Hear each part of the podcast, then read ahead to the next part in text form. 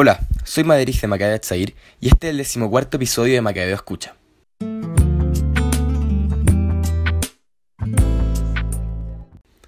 Tal como dijo el primer ministro de Israel, Benjamin Netanyahu, en su discurso en la IPAC, el poderío de este país va mucho más allá de tener uno de los ejércitos más profesionales y éticos del mundo.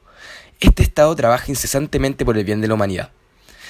Esta nación indudablemente está desarrollando las tecnologías más modernas en diversas áreas, como en medicina. Un ejemplo de esto es el surgimiento de nuevas herramientas que podrían combatir uno de los cánceres más duros, el glioblastoma, una agresiva enfermedad al cerebro que hasta ahora no había encontrado una solución eficiente, salvándose tan solo uno de cada 20 pacientes que padece esta patología. El dispositivo que permitiría dar respuesta a este gran problema se llama Optun, creado por un profesor del Technion. Este aparato es una especie de gorro de natación que genera campos magnéticos que disminuyen la división de células cancerígenas sin afectar los tejidos sanos o la actividad normal del cerebro. Con este y muchos más avances que Israel está desarrollando por el bien de la humanidad, ¿no les hace un poco de ruido que este país sea tan odiado en el mundo?